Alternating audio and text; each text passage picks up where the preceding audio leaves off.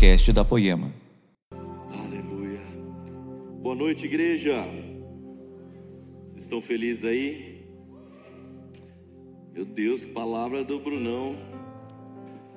Gente, todas as coisas que acontecem, sabe, eu, eu hoje eu tenho uma compreensão ainda mais clara que um culto ele não acontece do nada.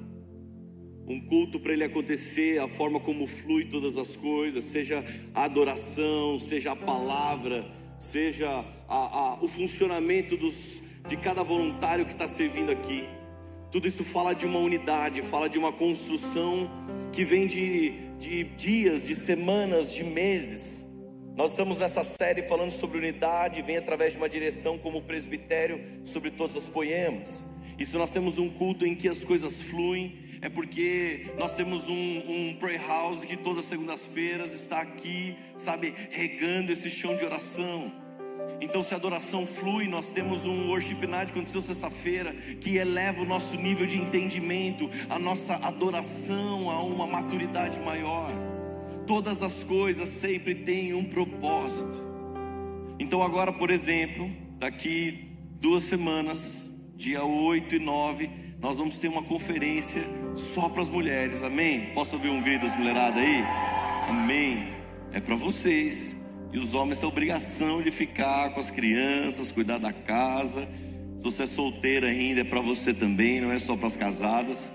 Mas tudo tem um propósito. Nós nos movemos nessa unidade. Então, depois da semana seguinte, dia 15 e 16, nós vamos estar lá em Curitiba, sabe, fazendo Fire Sul. Então, se alguém quer fogo de Deus, meu irmão, desce para lá que a gente vai botar fogo né, naquela cidade fria, em nome de Jesus. Mas sabe, eu estou falando tudo isso, meus irmãos, porque a unidade é poderosa. Na quarta-feira nós estávamos em unidade com todo o time de pastores dessa casa. E nós estávamos no momento de oração, de partilha, e cada um falando coisas ali, a gente procurando discernir, sabe, a, a, o que Deus tem. E daí, uma das nossas conversas, uma hora eu falei, eu falei, gente, nossa, quanto tempo que a gente não fala sobre os 318? Gente, de verdade, quem aqui lembra quando nós pregávamos sobre os 318? Levanta a mão aí. Olha só, poucas pessoas.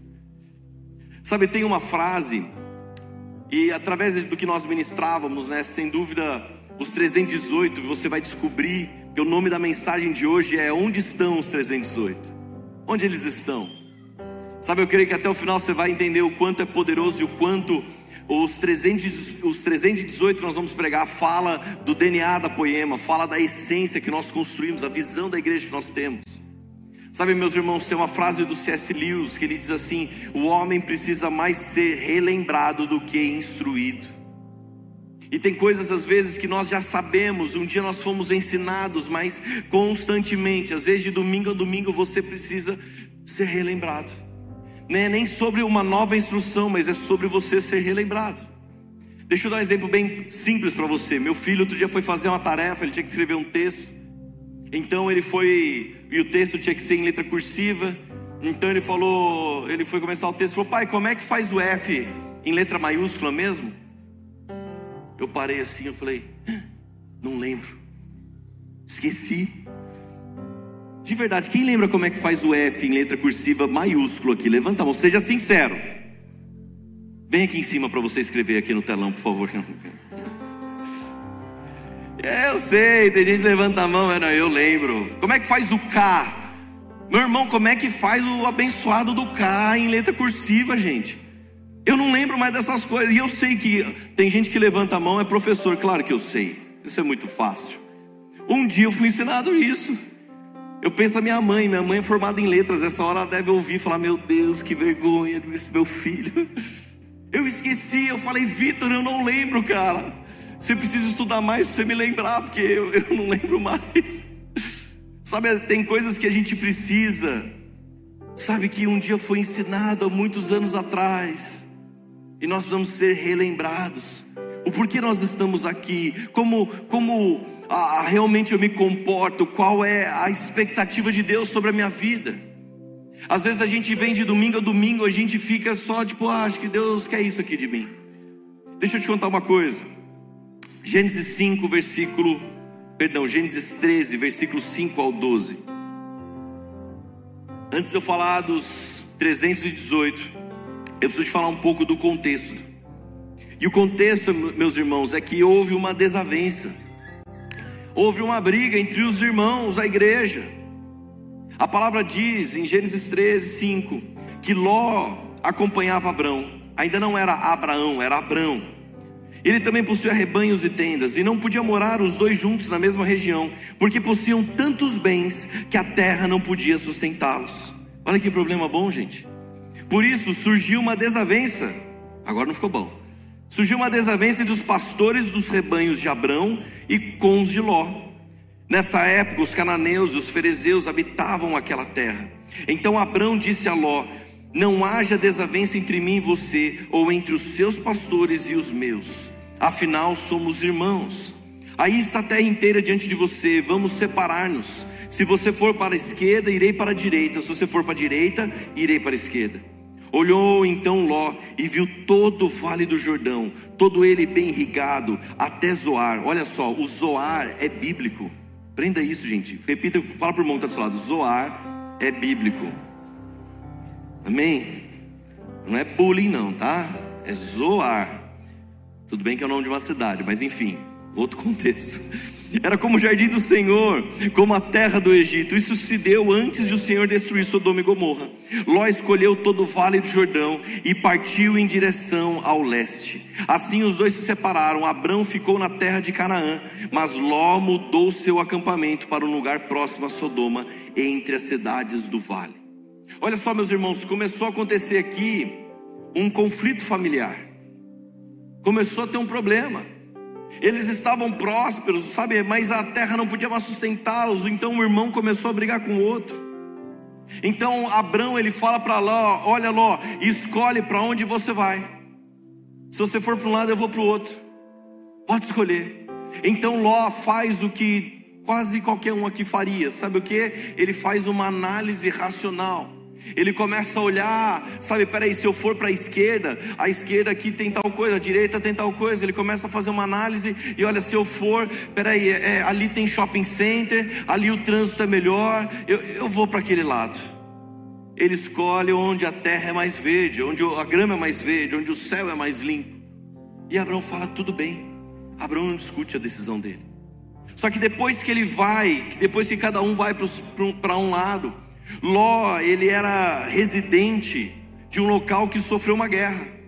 Quatro reis se juntaram e atacaram outros cinco reis. Então eles venceram e adivinha só para quem sobrou a pior parte? Para Ló. Ló foi tomado vencedor, ele ficou ele, ele, ele foi tomado pelo lado vencedor e ele virou prisioneiro. E é nessa hora que você vai entender aonde eu quero chegar nos 318. A Bíblia diz no capítulo seguinte, Gênesis 14, versículo 11 ao 16, quando eles vão buscar Ló. A Bíblia diz: Os vencedores saquearam todos os bens de Sodoma e de Gomorra e todo o seu mantimento e partiram. Levaram também Ló, sobrinho de Abrão, e os bens que ele possuía, visto que morava em Sodoma.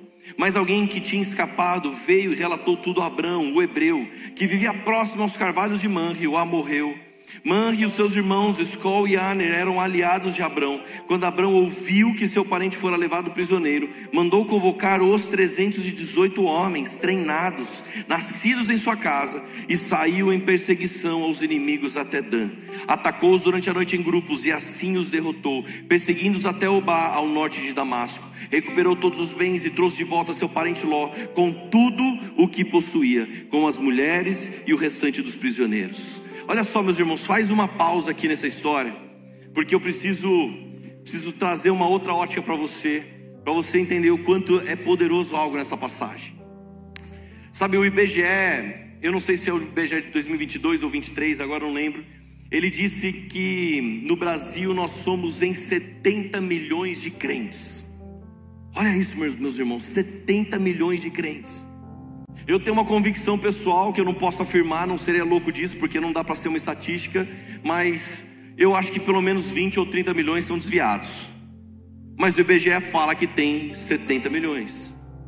E eu fico me perguntando: onde estão esses 70 milhões? Onde está esse povo, meus irmãos? Porque se tem 70 milhões de crentes no Brasil, por que essa terra ainda não foi transformada? Por que existe tanta bagunça nessa terra? Por quê? Sabe, Romanos 8,19, a Bíblia diz que a natureza criada aguarda com grande expectativa que os filhos de Deus sejam revelados. Então, aonde está esses 70 milhões? Se nós estamos aqui num culto com mil pessoas, meus irmãos, já era talvez para a gente ter transformado Taubaté. E por que eu estou dizendo isso? Tem muita gente dentro da igreja, mas ainda existe um nível espiritual muito baixo muito baixo.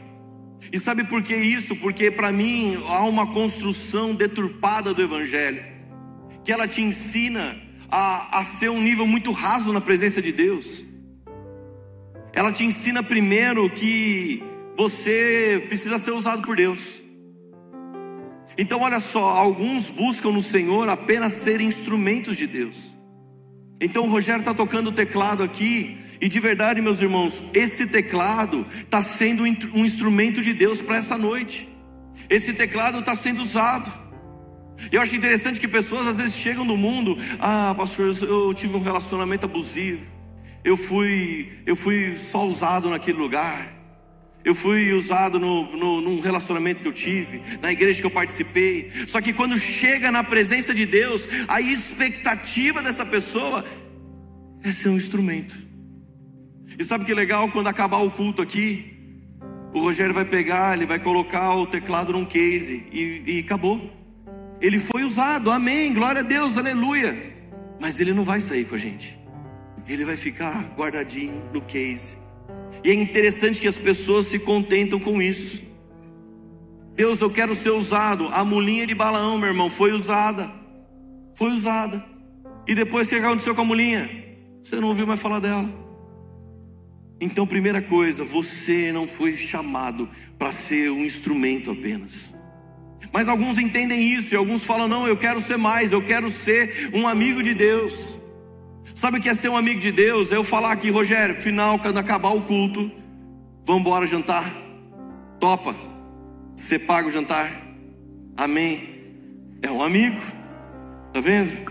Desafio você encontrar um amigo nesse momento, falar assim, cara, paga o jantar depois do culto. Olha só, esse é um amigo. Sabe que legal? O amigo ele, ele, ele tem um relacionamento maior. O instrumento vai ficar aqui.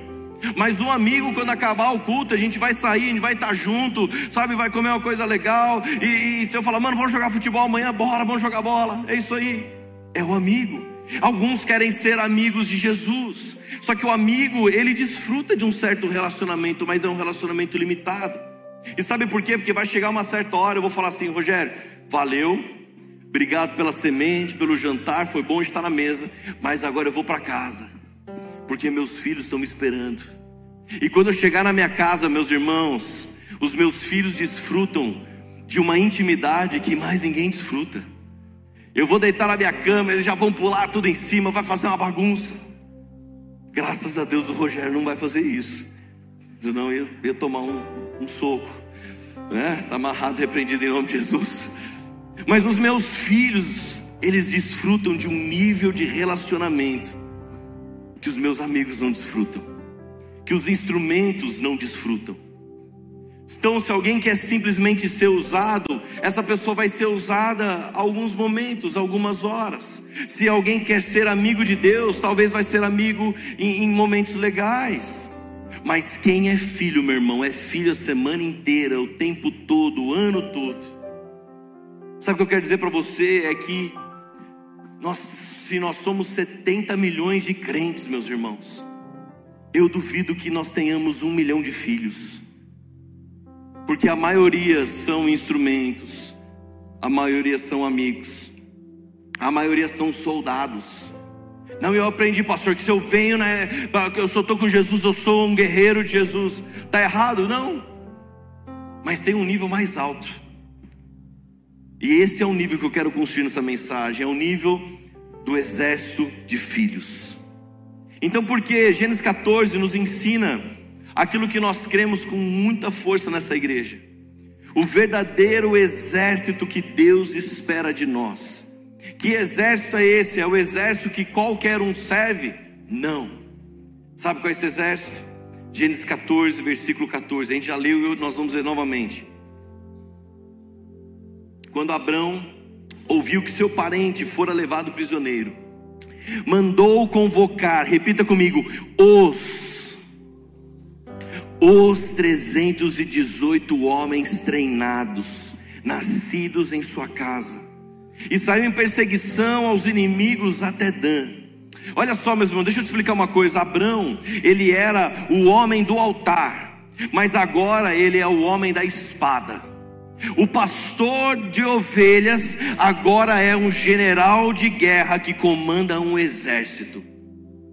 Alguém está esperando, ai, o pastor tem que ser alguém fofinho, legalzinho, gente boa. Mas, meu irmão, quando a guerra chega, o pastor é alguém que comanda um exército.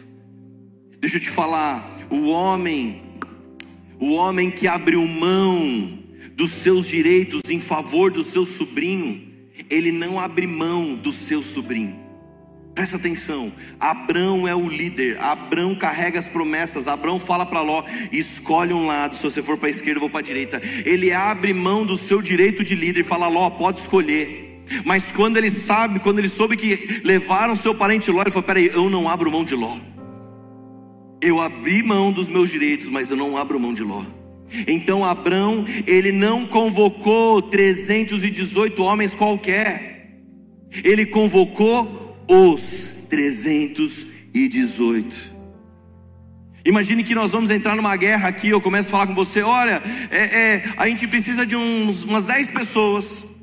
Sabe, às vezes a gente vai carregar. Uma vez o Zaya fez uma plataforma que a gente usava lá no Anexo. Meu irmão, pensa num negócio pesado. Eu falei: Zaya, isso aqui aguenta a terceira guerra mundial. Esse negócio vai estar aqui. Ele fez um negócio tão reforçado, acho que ele pensou que ia subir eu, Xandão, Dezão, ia ficar pulando em cima assim. Ele fez um negócio, meu irmão, subir a carreta. Daí quando a gente ia levantar aquela caixa, era muito pesada, tinha ir quatro pessoas em cada canto. Então quando a gente olhava assim, os irmãos falavam, não, você não. Você não pode ajudar nós não. Às vezes via o Gui Carvalho, gente, eu ajudo vocês, você não, Gui. Cara, acho que estão te chamando lá dentro, cara. De boa, dele é mesmo, não precisa de ajuda, não, mano, de boa. Amo você, Gui Carvalho. Mas daí a gente olhava, não, a gente precisa de uns irmãos fortes, velho. A gente começava a chamar uns caras fortes. A gente chamava os caras fortes. Porque senão não ia aguentar. Sabe o que eu quero dizer para você? Que quando Abraão vai para essa guerra, qualquer um não serve. Não serve, eu quero os. Tem uma coisa interessante que às vezes eu vou com uma pessoa que eu não vou falar o nome para não ficar bravo comigo, mas essa pessoa é minha esposa, daí eu falo assim para ela: Amor, vamos tomar um sorvete? Vamos. Qual que você quer? Qualquer um. Qualquer um? Qualquer um. É, dois sorvetes de uva. Ai, uva não. Tá bom. Então vê um de uva e um de coco. Ai, coco também não. Mas qual que você quer? Ah, não, qualquer um. Não, qualquer um já não é, né? Eu já, já faço a. Uva e coco eu sei que não é. Chocolate, vai pegar um chocolate. Ah, chocolate não. Daí eu vou tentando descobrir qual que ela quer, porque ela falou que é qualquer um, mas não é qualquer um, meu irmão. Na cabeça dela tem um, até a hora que eu acerto, e quando eu acerto, doce de leite dela fala assim: pode ser. É difícil, né, meu irmão? Daí você come, você fala, nossa Deus. Então, qualquer um, meu irmão, não serve. Não serve para sua esposa. e também não serve para Abraão. Não serve para a guerra que Deus tem. Então Abraão fala: Eu quero os 318. Meu irmão, talvez eles eram famosos, talvez, a Bíblia não está dizendo isso, mas ele fala os, é específico. Eu não quero qualquer pessoa, eu quero os, eu quero aqueles homens. E que homens são esses, meus irmãos? Homens nascidos na sua casa. Deixa eu te falar uma coisa: quem nasce na sua casa, o que, que é? Fala a verdade, quem nasce na sua casa, o que, que é? É um instrumento. Quem nasce na sua casa é um amigo. Não, meu irmão, quem nasce na sua casa é o seu filho. Ele tinha um exército de 318 saídos da sua casa. Abraão ele ainda não tinha o filho da promessa, o filho da promessa ainda não tinha vindo. Ele não tinha o seu, mas ele tinha 318 homens. E qual a diferença disso? A diferença, meus irmãos, é que eles foram para uma guerra, eles venceram cinco outros exércitos. Naquela época, os exércitos eram feitos de escravos, era, era, um, era uma bagunça, tinha soldados na nação, mas tinha muitos escravos, não eram pessoas somente nascidas na mesma nação. Alguém, quando um rei vencia outro, aqueles que sobreviviam à batalha acabavam se tornando prisioneiros e automaticamente guerreiros em outras guerras.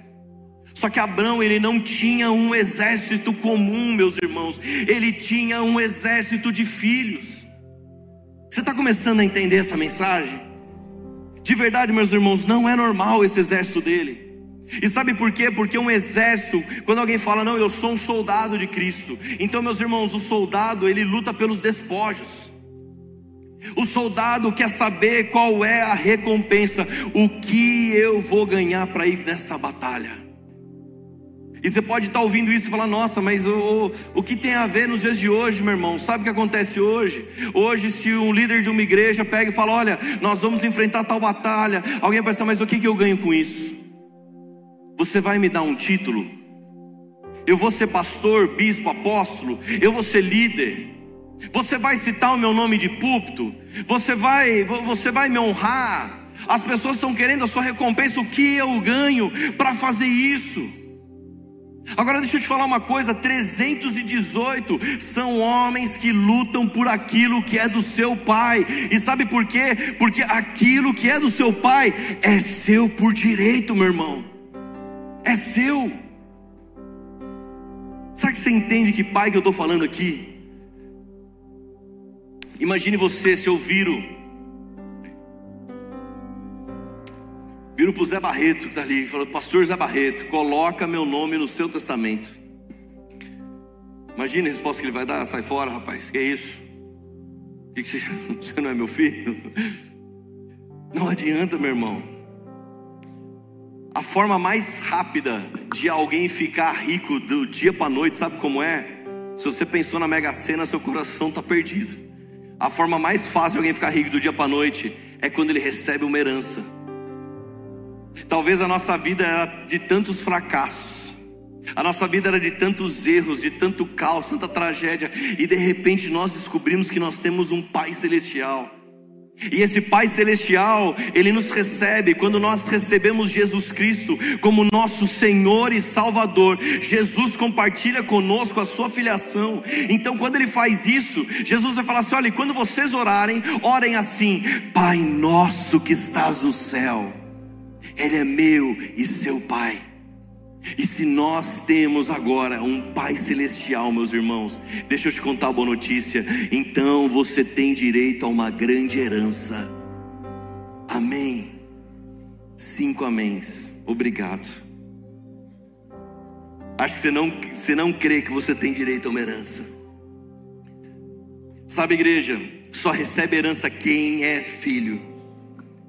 E um filho, ele precisa saber onde o pai vai e ir atrás.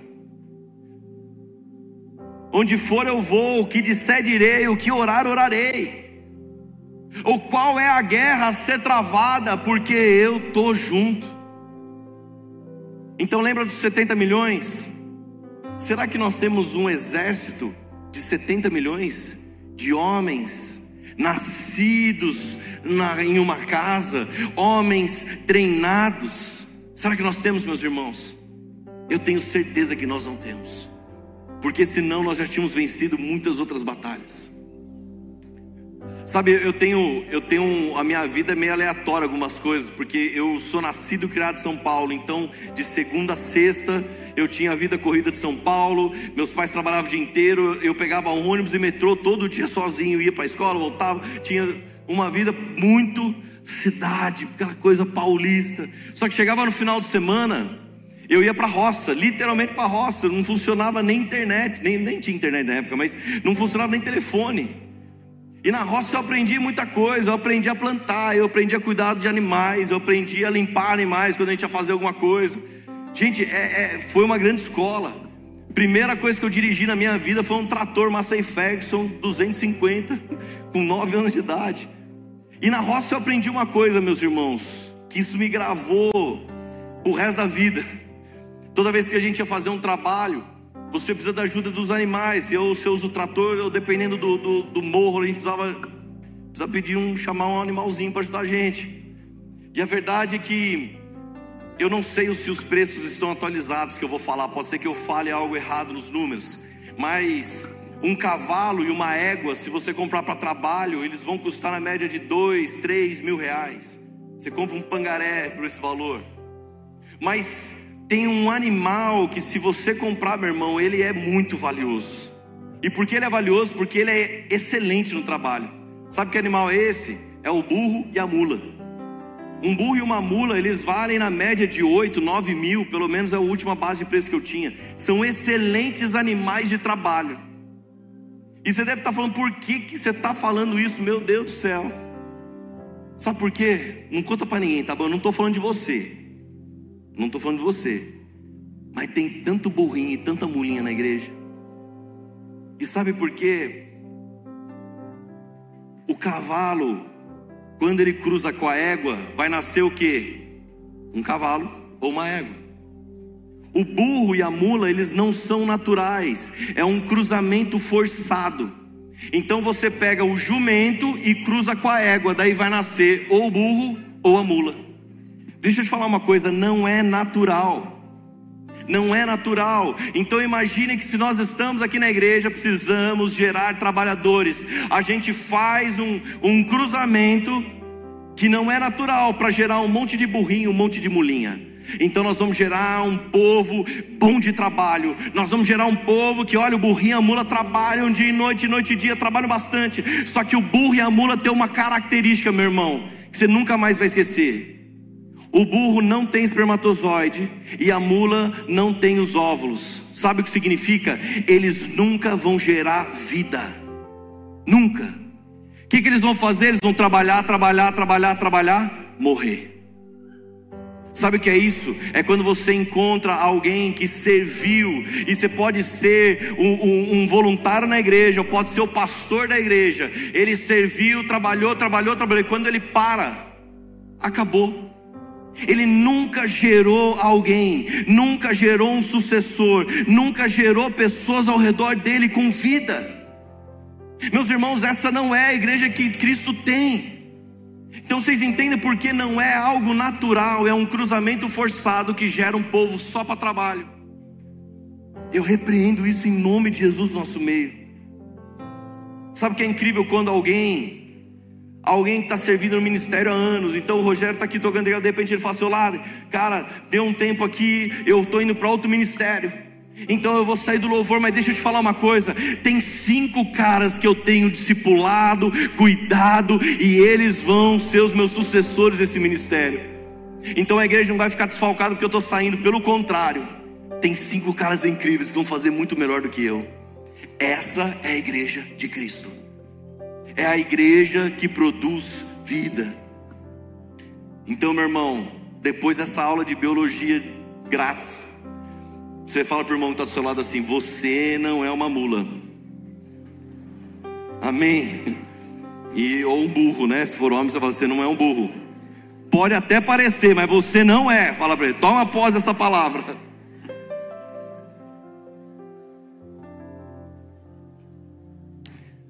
E gente, a mula e o burrinho, sabe o que eles querem? Eles querem uma apostila da igreja. Você tem uma apostila para saber como é que faz tal coisa? Ah, a gente até tem alguma apostila talvez sobre isso. Mas sabe o que é mais importante? É o vida na vida. Não é a apostila. E a mula e o burrinho, eles não querem ser filhos. Porque eles nunca vão ser pai de ninguém. Então, para que eu vou ser filho de alguém? Sabe, para alguém ser filho, para alguém ter um pai, é saber escutar muitos nãos. Você está entendendo onde eu estou chegando nisso tudo? Sabe, meus irmãos, chegaram para Abraão, então, Abraão, tomaram seu sobrinho Ló, tomaram ele, então eu quero os 318. O Luiz Hermínio ele tem uma frase que ele diz: Deus não tem filhos prediletos, mas tem filhos dedicados. Então, enquanto a igreja pastoral, sabe, acho que ela, ela entra num processo de morte, a igreja paternal está nascendo. Para quê, meus irmãos? Para que a gente possa entender, eu não estou aqui para ser instrumento, eu não estou aqui para ser uma mulinha, eu não estou aqui para ser amigo, eu estou aqui para ser filho de Deus. Eu estou aqui numa família espiritual. E quando você está numa família espiritual, meus irmãos, você não muda, você não muda de família. As pessoas mudam de igreja, vão mudando de igreja, vão mudando de igreja, vão mudando de igreja. Mas, meu irmão, algum dia não é possível, você vai ter que encontrar sua família espiritual. E quando você encontra, você não muda. Eu imagino eu chegando do meu pai, chego lá, seu Onésio, delegado aposentado, bravo pra caramba. Eu falo, pai, eu decidi, eu vou tirar o ladentinho do meu nome. Eu vou colocar agora Barreto no meu nome, porque o José Barreto eu falei com ele, ele deixou, vai me colocar na, na, na, na, na herança dele. Meu pai vai olhar e falar assim: você está maluco? Você bateu a cabeça? Você está. O que, que aconteceu? Você não muda de família, meu irmão. E eu tenho certeza absoluta que a sua família tem um monte de problema. Você tem aquele tio chato, você tem aquele primo mala, você tem aquele irmão folgado, daí você senta na mesa todo mundo. Você sabe o cara que mastiga de boca aberta, o outro que come muito, o outro que não come nada, o outro que come muito devagar, o outro que não leva nada, mas quer comer tudo. Você conhece todo mundo, mas você fala, cara, mas essa aqui é minha família. É um bando de gente doida, mas é minha família, é a família que Deus me deu. Você não fala para seu pai, para sua mãe, para seu irmão, fala, olha, levanta da cadeira, porque eu chamei um estranho para sentar nela. Não, aquele lugar é dele, porque ele é família junto com você. E gente, nós estamos falando aqui do Velho Testamento sobre um exército de filhos, mas deixa eu te falar uma coisa, quando Paulo ele vai falar de Timóteo, de Tito, de Onésimo, adivinha só como ele fala deles. Meus filhos, meus filhos. Sabe, igreja, nós precisamos nos tornarmos filhos. A igreja ela não precisa só de bons filhos, ela também precisa de bons pais. E eu quero que você entenda esse contexto, quando fala, quando Abraão ouviu que seu parente, parente aqui, meus irmãos, no hebraico, sabe significa? Alguém da mesma linhagem, ou alguém que é meu irmão, ou melhor significado ainda, alguém que está na mesma linhagem espiritual. Sabe quem está na mesma linhagem espiritual? O irmão que está sentado do seu lado. Ele está na mesma linhagem espiritual que você. Então, quando Abraão fica sabendo, peraí, levaram Ló, nós vamos buscar Ló. Ló faz parte da nossa família. Então, a continuação, nós sabemos que eles vão, eles vencem a guerra. E quando chega lá em torno do, do versículo 21, eu não vou, eu não vou citar ele todo aqui só para ficar focado em Gênesis 14. Mas eles começam, os outros reis que foram para essa guerra com Abraão, eles começam a querer dividir os, os despojos. Então Abraão fala: Olha, de mãos levantadas ao Senhor, o Deus Altíssimo, Criador dos céus e da terra, juro que não aceitarei nada que pertence a vocês, nem mesmo um cordão ou uma correia de sandália, para que vocês jamais venham dizer: Eu enriqueci Abraão. Então, na hora da divisão dos lucros, e aí, vamos lá, nós ganhamos a guerra, vamos pegar cada um a sua parte. Abraão fala: Ei, ei, ei eu não fui para a guerra por causa disso. Eu não fui para a guerra por causa dos despojos. Imagina que a, a, a, Poema se junta com outras três, quatro igrejas aqui e nós vamos guerrear contra o inimigo, contra Satanás. E daí quando a gente volta, as igrejas, olha, vamos dividir os despojos. A gente fala: não, não, não, eu não quero os despojos. Pode ficar com os iPads que vocês pegaram, com os iPhones que vocês pegaram, dos, dos derrotados, sei lá, fica com tudo isso. O que essas igrejas querem, eu não sei, mas o que Abraão queria é: eu quero o meu povo. Eu fui para a guerra por causa do meu povo. Eu não fui para a guerra por causa dos despojos. E que povo é esse, meu irmão?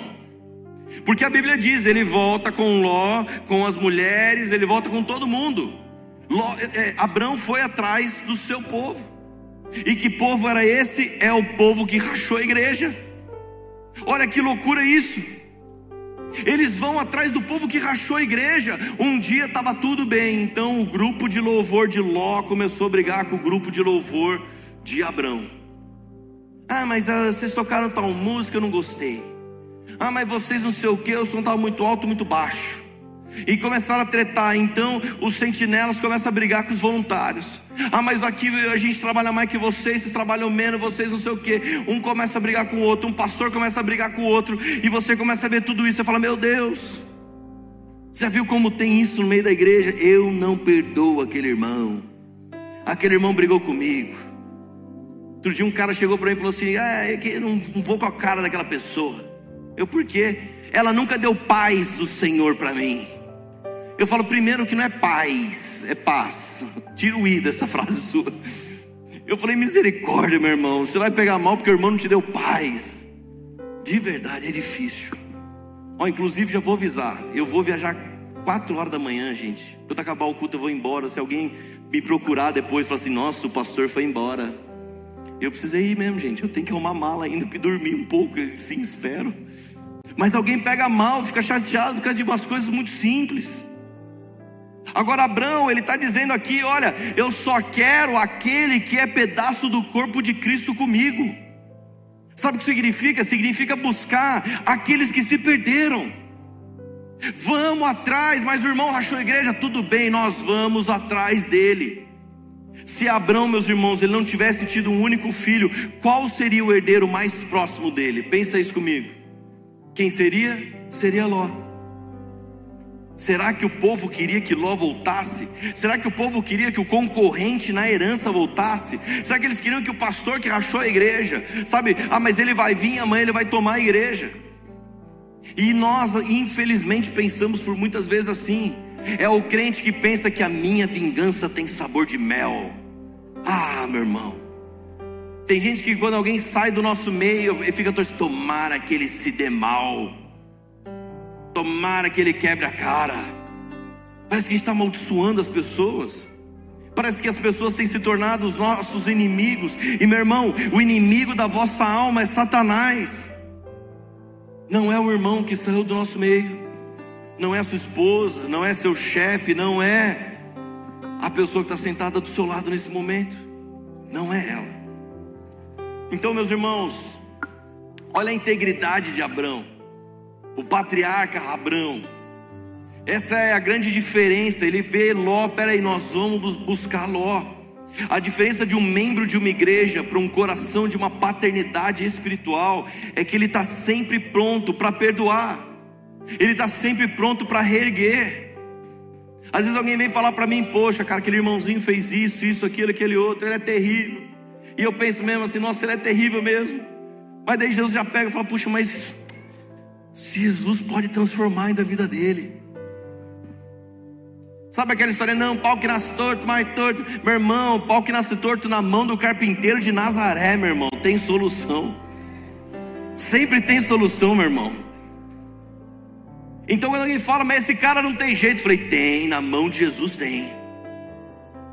De verdade, Abraão é alguém que está de braços abertos para receber de volta qualquer filho pródigo mas às vezes nós não estamos. Abraão, ele era um homem com as promessas de Deus. Quando Ló, é, quando Ló simplesmente escolhe um lado, eu creio que ele não, ele não honrou suficientemente o fato de Abraão ser o portador das promessas. Sabe, meus irmãos, deixa eu te explicar uma coisa. Abraão, ele tem o direito, ele tem a autoridade. Então ele, ele poderia ter escolhido primeiro, mas ele ainda dá uma opção. Ele fala: Vamos lá, Ló, escolhe o lado que você quer, o lado que você for, eu vou para o outro. Agora, Ló deveria o mínimo ser feito é: Abraão, você é o líder. Só que sabe qual é a questão, meus irmãos? Enquanto Ló, eu disse no começo da pregação, faz uma escolha racional, Abraão ele sabia: não importa o lado que Ló escolher, as promessas vão comigo. As promessas não estavam sobre Ló, as promessas estavam sobre Abraão. Você tem ideia quantas vezes as pessoas chegaram e falaram: Ah, mas você não acha que o Leandro está errado disso, daquilo e daquele outro? Eu falei, meus irmãos, o que eu acho não importa, o que importa é a escolha que eu fiz, e a escolha que eu fiz é estar do lado daquele que carrega as promessas. Eu sei quanta coisa aconteceu na minha vida, sabe, de um óleo que escorreu sobre a vida dele. Então eu vou permanecer com quem tem as promessas. Ah, mas ele está indo para o lado ah, do deserto, ele está indo para o pior rochedo que tiver. Eu vou para o lado de quem tem as promessas, meu irmão. Porque a planície mais verde, o céu mais limpo, levou Abraão a se, se tornar prisioneiro, meu irmão. Levou ele a viver em Sodoma e Gomorra. Ló até ficou numa situação de vida melhor, mas era Abraão que tinha as promessas. Você tem que fazer essa escolha em algum momento da sua vida. Agora olha só, não estou condenando Ló, porque a Bíblia sabe que a Bíblia vai falar em 2 Pedro 2,7, chama Ló de homem justo. O final, na verdade, da vida de Ló, ele é terrível, porque depois de todo o caos, Sodoma e Gomorra é destruída, então ele foge para uma caverna, e nessa caverna as filhas dele embebedam o pai, e tem relação com ele, e, e elas engravidam de dois povos, vão sair dali dois povos, os, os moabitas e os, e os, os amon, amonitas, amonitas, acho que é isso, são dois povos que mais guerrearam contra Israel, Sabe, o final da vida de Ló é terrível. Mas a Bíblia ainda chama de homem justo. Sabe o que eu quero dizer para vocês, meus irmãos? Ló, ele não podia ser pai, Ló tinha que ser filho. Ló tinha que ser filho. Porque ele era filho de uma paternidade, meus irmãos, íntegra, como era de Abrão. Ao ponto de Abrão falar: peraí, eu vou para a guerra, eu não quero saber o que eu vou ganhar. Eu não quero saber dos despojos, eu só quero saber do meu povo.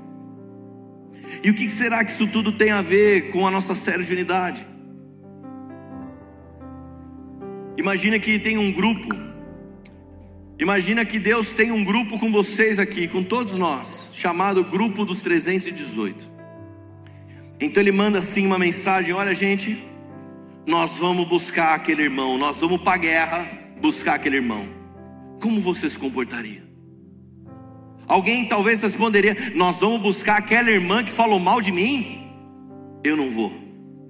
Nós vamos buscar aquele irmão que foi pego em adultério? Estou fora. Nós vamos buscar o outro irmão que deu golpe financeiro nos irmãos? Não. Nós vamos buscar aquela família que rachou a igreja? Eu não vou buscar aquele desgraçado. Sabe que talvez muitos fariam? Nem responderiam, iriam sair do grupo. É mais fácil.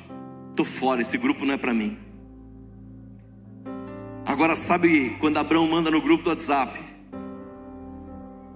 Chama lá. Ei, eu preciso dos 318. Nós vamos buscar Ló. Sabe que Abraão encontra? Ele encontra dele 318 joinha, ok, fechado. Ou, ou quando os caras fazem o remoke assim, aquela figurinha. Nós estamos juntos. Nós estamos fechados com você.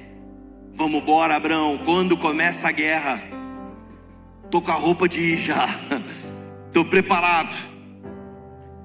E sabe o que acontece hoje? Hoje, quando alguém fala uma coisa, se é um líder, se é, seja quem for, uma voz profética sobre a sua vida, se falar, olha, nós vamos fazer tal coisa, alguém fala assim, ah, então eu vou orar.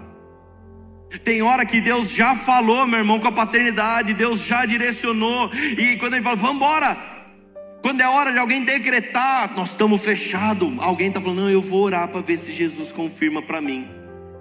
Sabe o que Jesus vai fazer? Talvez nem vai falar, porque Ele já falou com quem deveria. Ele já falou, simples assim. 318 são homens que sabem que tem um pai com promessas são homens que já pararam de viver para si. É por isso que Abraão manda chamar os e não alguns 318. São os homens preparados. Meus irmãos, a boiada, ela quer saber da vitória. Sabe, alguém quer ir na igreja para saber o que Deus tem para trocar com eles. Deus, se eu fizer isso, o Senhor faz isso comigo. Então eu vou na igreja, eu não quero saber de guerra lá, de para com esse negócio. Eu sou paz e amor, eu ouço Bob Marley em casa, eu fico super zen. Eu quero uma pregação docinho. Eu não quero guerra com ninguém. Então, parabéns, meu irmão, você é o crente Nutella. A Bíblia não fala que todos foram para a guerra, ela fala que os 318 foram. Esses homens eles não estavam no sofá esperando o dia que Deus ia chamar, eram homens treinados. Algumas versões da Bíblia diz homens capazes. Eles estavam se preparando, se preparando, treinando, treinando, se capacitando, até o dia que Deus pega e fala: Ei, vamos lá, a guerra chegou, nós estamos prontos. Sabe aquela hora que dá estufado no peito fala: Bora, conta comigo, eu estou fechado com você, Deus. Agora presta atenção, a gente pode olhar aqui, não, mas tem mil, será que desses mil aqui nossa, quem será que são os 318 da Poema? Alguém já começa a fazer a conta. Eu acho que esse é um, aquele é dois, aquele é três. Será que vai sobrar uma vaguinha para mim? Esse não é um, um, um, número simplesmente fechado, assim como eu não creio que somente 144 mil serão salvos. Esse é o número que Abraão tinha. Talvez aqui na Poema nós não tenhamos 318, talvez nós tenhamos 10. Talvez nós tenhamos 299. Talvez nós tenhamos 10 mil, meu irmão. Mas sabe o que eu quero dizer para vocês? Eu só quero os 318. Onde estão os 318? Homens que lutam por aquilo que é do seu pai, porque aquilo que é do seu pai é seu por direito, meu irmão. Sabe o que o inimigo quer confundir, o inimigo quer mentir para você. Ele não quer que você entre na guerra. Ele não quer que você se torne filho, porque se você se tornar filho, você tem direito à herança. Ele não quer que você receba a herança dos céus. Ele não quer. Quando nós vamos ver as bem-aventuranças, eu preguei sobre cada uma aqui outro dia. Então, cada uma sempre fala bem-aventurados os que, daí logo depois vem a recompensa. Pois, oh, bem-aventurados que choram, pois serão consolados. Bem-aventurados, ele vai falando de cada um, e herdarão a terra receberão a terra como herança. Então só recebe herança quem é filho. A arma mais poderosa de um pai não é a sua força, mas é o seu amor. Eu realmente estou aqui para pregar isso para vocês, para que você tenha a compreensão que você vai herdar o reino de Deus. A coisa que eu mais tenho feito nos últimos dias é gastar todo o meu tempo com aqueles que querem ser filhos. E sabe por quê? Porque quando você discipula, quando você caminha junto, esse número não para em 318, não vai para 319, 320, 321. Ele não para. Amém? Você crê nisso? Vou ler um último versículo. Quando Deus falou esse número, Ele falou: Eu quero um povo. Eu quero um povo que lute pela minha causa. Eu quero gente que lute pelo meu propósito. Eu quero um exército de filhos. E por quê? Romanos 8,19.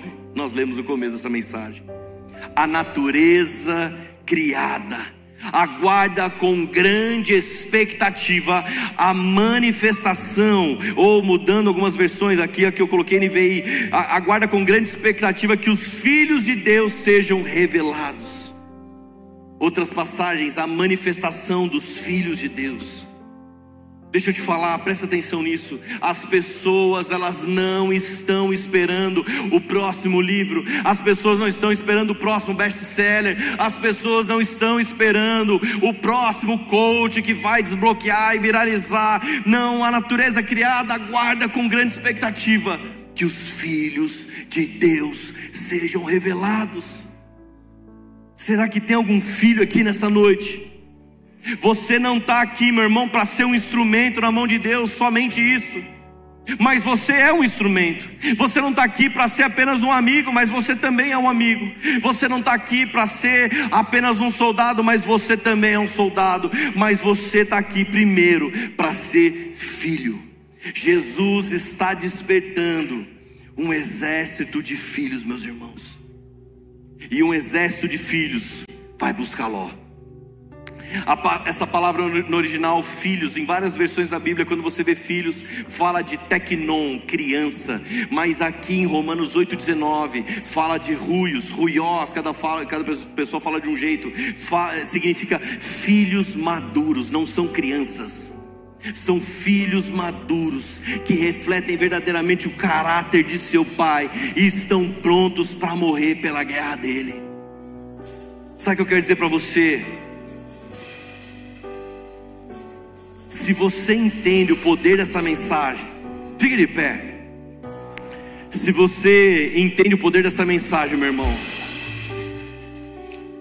Deus não te chamou, Deus não te chamou para esquentar cadeira. Deus não te chamou para você ser um, um, mero espectador das coisas que está acontecendo. Deus te chamou para uma guerra, meu irmão. E quando Deus te chama para essa guerra, quando eles vão, os 318 vão para a guerra, sabe qual é a expectativa no coração deles? Nós vamos buscar o 319 nós vamos buscar o 320. Deus já te colocou em lugares que Ele quer que você chegue e você vai falar: Deus, tem um Senhor reinando nesse lugar e Ele não é ti tem um rei, tem um demônio, tem alguma coisa reinando nesse lugar, mas eu vim aqui para cumprir um propósito, eu vim aqui para guerrear, eu vim aqui para buscar o 319. Então, Senhor, levanta o teu exército, levanta o exército de filhos capazes, treinados, dispostos a batalhar a sua guerra. Nós somos linha de frente, meu irmão. Nós somos linha de frente de uma guerra. Nós não estamos ao acaso, não estamos passando, vagueando por lugares. Nós estamos numa linha de frente para guerrear toda a guerra que Ele tem. Em nome de Jesus, Senhor, levanta nessa noite o exército de filhos. Levanta o exército de filhos, filhos treinados, filhos capazes, Senhor meu Deus, em busca do irmão que se perdeu, em busca do 319, do 320. Levanta, Senhor meu Deus um coração disposto a guerrear, um coração disposto a fazer a tua obra, disposto a ir para a tua guerra, em nome de Jesus. Levanta o teu exército.